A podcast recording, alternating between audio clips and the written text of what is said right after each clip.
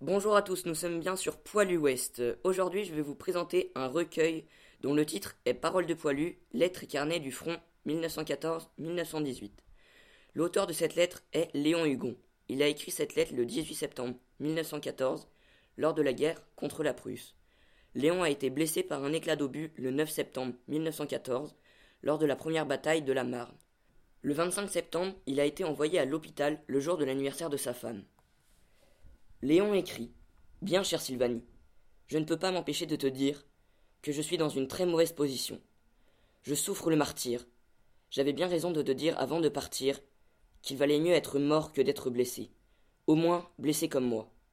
Toute la jambe est pleine d'éclats d'obus et l'eau s'est fracturée.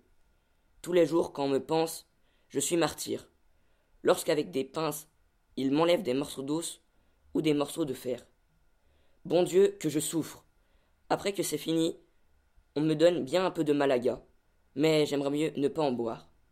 Je sais pas quand est-ce qu'on me fera l'opération. Il me tarde bien qu'on en finisse d'un côté ou de l'autre. En plus de ça, je suis malade.